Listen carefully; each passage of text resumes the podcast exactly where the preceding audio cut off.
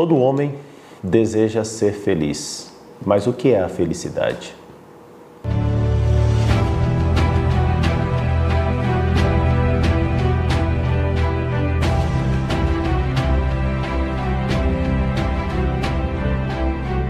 Para a maioria das pessoas, a felicidade é o prazer e o deleite. Mas uma vida gasta em prazeres e deleites torna o ser humano semelhante aos escravos e o animaliza.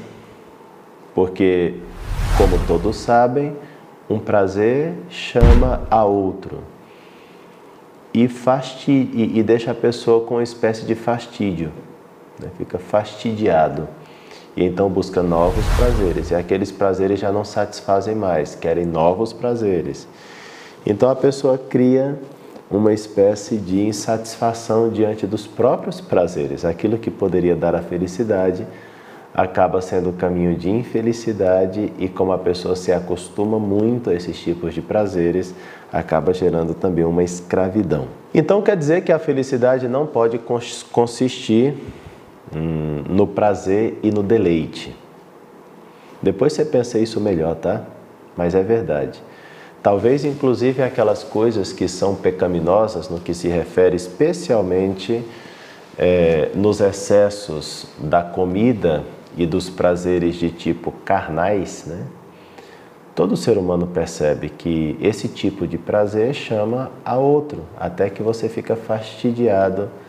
Inclusive, há pessoas que vão buscando cada vez mais prazeres nesta área, a tal ponto que chega a uma plena insatisfação. Então, começa a repetir situações de descontrole, é, abandono aos prazeres da carne, não exatamente porque deem tanto prazer, mas exatamente porque criou um esquema de escravidão em si mesmo, né? Então, é isso. Para outras pessoas, a felicidade consiste na honra. Hoje nós poderíamos traduzir sucesso, né? A felicidade seria ser um homem, uma mulher de sucesso. Mas só que a honra é algo extrínseco e depende de quem confere o sucesso. Vale mais aquilo pelo qual se merece a honra do que a honra que é resultado e consequência. Quer dizer, se você faz uma coisa boa, o que é mais? A coisa boa que você fez ou o reconhecimento que você recebe pela coisa boa que você fez? E se nem todos reconhecerem essa coisa boa que você fez como coisa boa? Hã? Então percebem que a felicidade que para muitos está na honra, no sucesso, nela tão pouco pode consistir a felicidade humana. Para outros ainda, ainda a felicidade está em acumular riquezas. Mas assim, para Aristóteles, esta é a mais absurda das vidas.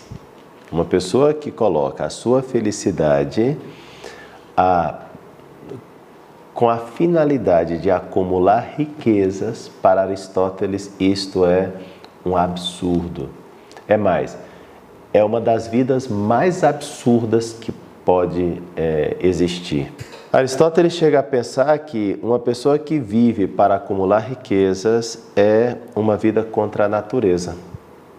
Né? Contra a natureza. Pois a riqueza é somente um meio para algo e, portanto, não pode valer como fim. Ou seja, o problema aqui é que a pessoa coloca um meio como se fosse um fim. Aí vocês sabem que há pessoas muito ricas, especialmente filhos é, de famílias ricas, que infelizmente estão sumidos, estão assim totalmente submergidos em depressões profundas. Infelizmente, às vezes podem chegar até mesmo ao atentado contra a própria vida, que alguma vez, algumas vezes já aconteceram. Uma vida sem sentido, uma vida sim com muito dinheiro. Mas como vocês sabem, a pessoa nunca chega à plenitude nessas coisas, porque se você tem 100 cadeiras, você pode ter, você pode ter 101. Você tem 200 mesas, você pode ter 201. Então, quer dizer, é um, é, é um, digamos assim, é uma coisa que começa e não acaba mais. Já percebeu que, hum, sei lá, quando você ganhava R$ 1.500 por mês, você vivia com R$ 1.500 por mês. Quando você passou a ganhar R$ 3.000 por mês, você se acostumou a viver com R$ 3.000 por mês. Aí o seu salário subiu para 5 mil, você acostumou a viver com 5 mil. Agora, depois de acostumar-se a viver com 5 mil reais, custa muito voltar a viver com 1.300. Não é verdade?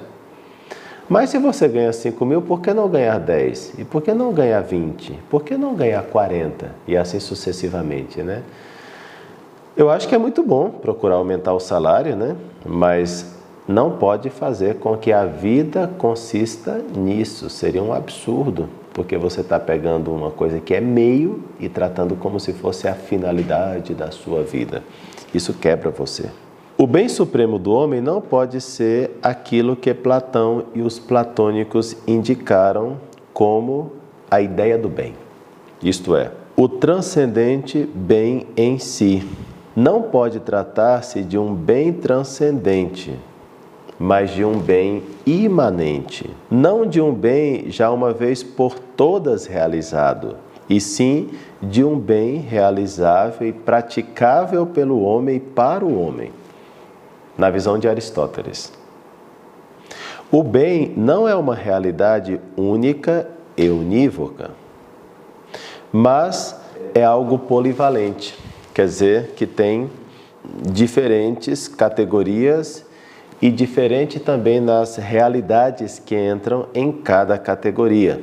Ou seja, se, o, se a felicidade do homem consistisse simplesmente em Deus, bem transcendente, que por outro lado não tem praticamente nada a ver conosco, isso não nos faria feliz. A felicidade do homem está em Deus, ok, mas Deus tem que, tem que ter a ver conosco.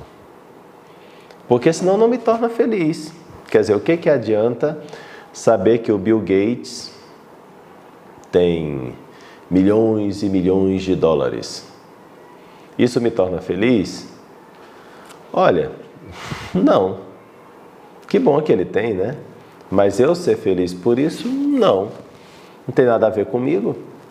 Percebem que Aristóteles está dizendo, ok, Platão dizia que a felicidade é o bem em si, mas tem que ter a ver comigo. Quer dizer, Traduzindo numa linguagem cristã, ou Deus tem algo a ver comigo, ou então Deus não me torna feliz. Entenderam? Então, a, imanência aqui, evidentemente, não pode ser tomada no sentido de panteísmo, mas sim como uma realidade dentro de nós. E nós sabemos que pela criação, Deus está presente em todas as coisas. Kodamodo, de alguma maneira. Mas pela graça, Deus está presente em nós como o conhecido naquele que conhece e como amado naquele que ama. Não é o momento de explicar essa expressão tão bela de Santo Tomás de Aquino, mas fiquem com ela e que se quiserem deem voltas nessa questão. Qual é o bem supremo realizável pelo homem? A resposta de Aristóteles está em perfeita harmonia com a concepção genuinamente helênica da areté, que já conhecemos bem e que significa virtude, força.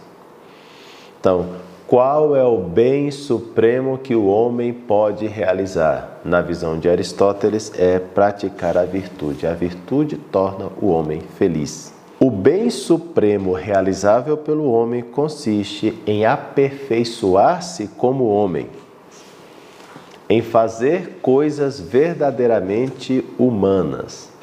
A felicidade não pode ser o simples viver como tal, pois as plantas e os animais também vivem, mas a felicidade tem que ser uma atividade realizável pelo homem enquanto homem, portanto está, num, está relacionada com a razão e com o bem com o qual aqui é, nós estamos muito perto da visão cristã de felicidade. Quer dizer, se por um lado Deus é a minha felicidade, Por outro lado, essa felicidade é percebida por mim, em mim, tanto pela criação, porque Deus está presente a tudo aquilo que criou, quanto pela graça, porque Deus também se torna presente em nós de maneira especialíssima pela graça. E tudo isso me ajuda a ser mais eu, a ser mais ser humano. Certo? E sendo mais ser humano, unido a Deus, eu estou me parecendo mais ao próprio Deus, até um dia poder unir-me a Ele na feliz eternidade.